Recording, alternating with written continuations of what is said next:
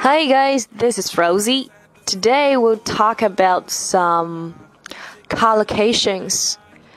啊，今天我们来讲一些搭配词啊。那如果大家想要获取这期节目的笔记呢，学习更多有趣的英语表达，大家可以微信搜索“英语口语精华 Club” 啊，关注我们，回复“ 福利”两个字啊，就更加有这个学习的大礼包等着你。在英文当中，搭配词的说法叫做 collocation，collocation。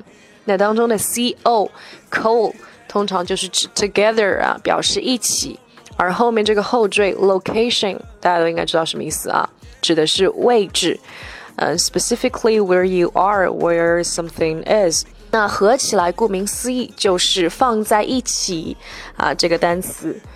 那用对搭配词啊，能够让我们的语言更加的流畅啊，it can make us speak more fluent English。今天呢，我们来讲六个比较实用的。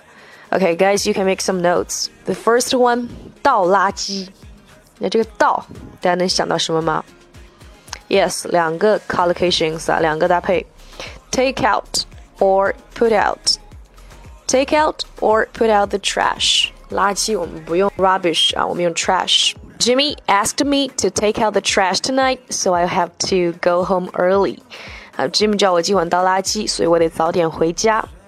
那关于这个垃圾啊，trash 这个词又有一些相对应的一些搭配啊 ，recycled trash or just recycling。It's a noun, means 资源回收，or trash bag, trash bag 垃圾袋，garbage dump, garbage dump 是哪里啊？Yes，垃圾场。all right, the second one，接电话，这个接是 accept 吗？receive 吗？No，啊、uh,，we use answer or get。Answer the phone, get the phone。那接收这个词啊，receive 确实是可以表达接到一通电话，但是如果要表示接电话的动作本身，我们应该选择的这个搭配词是 answer or get 啊，这两个词比较贴切。比如说啊，for example。it is appropriate to answer the phone with your name and company under certain business situations. 在一些商业的情境下，接电话的时候呢，最好是报上你的姓名跟公司的名称。OK，next one，送干洗啊，送干洗，send the clothes to a dry cleaner。那衣服除了放洗衣机啊，do the laundry 以外呢，也可以拿去干洗，所以送干洗就是 send the clothes to a dry cleaner. Uh, to maintain the quality of the shirt, we often send it to a dry cleaner. 为了保持衬衫的质量，我们通常会把它送干洗。那说起这个洗呀、啊，那么接下来就是什么晒了啊？那么而且 winter is coming，冬天来了，我们经常要做的一件事情是晒棉被啊。How to say it in English? How to put it in English? Yes, hang out 啊，我们用 hang out。那大家想到这个词组，可能首先脑子里反应的是出去玩啊，hang out。那其实把它和这个棉被啊 quilt 搭配在一起呢，hang out the quilts。而且我们用的是一个 plural form 啊，用的是一个复数形式，hang out the quilts，呃，就是指把衣服挂在衣架上啊，hang 这个 hang 翻译过来就是晒棉被，hang out。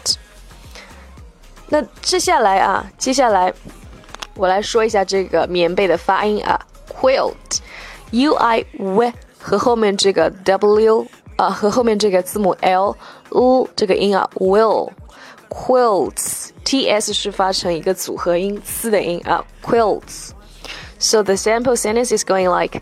It's a cloudless day. We should hang out the quilts in case it rains tomorrow. 今天呢，万里无云，我们应该把棉被拿去晒， 以免明天下雨啊啊！Next one，我不吃牛，其实是不吃牛肉啊。那我们要说不喜欢的时候，会说 I'm not big fan of blah blah blah something 啊。那讲到食物偏好的时候呢，我们可以说 not a big 什么什么 eater 啊，后面加一个 eater 来表示。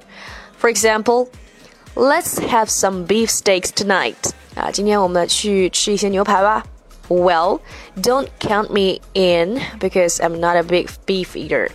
这个嘛，就别把我算进去了啊！你们去吧，我不吃牛啊，不吃牛肉。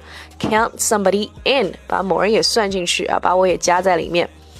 OK，the last one，最长的、最常见的啊，遛狗。遛狗是吗？哎，大家应该都知道的啊。Walk the dog，walk the dog。Janet walks her dog every evening after dinner。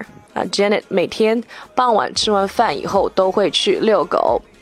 All right, the six expressions above are what I'm gonna share you guys today. Hope it would be helpful for you guys to the daily English. I'm Rosie. See you next time. Bye.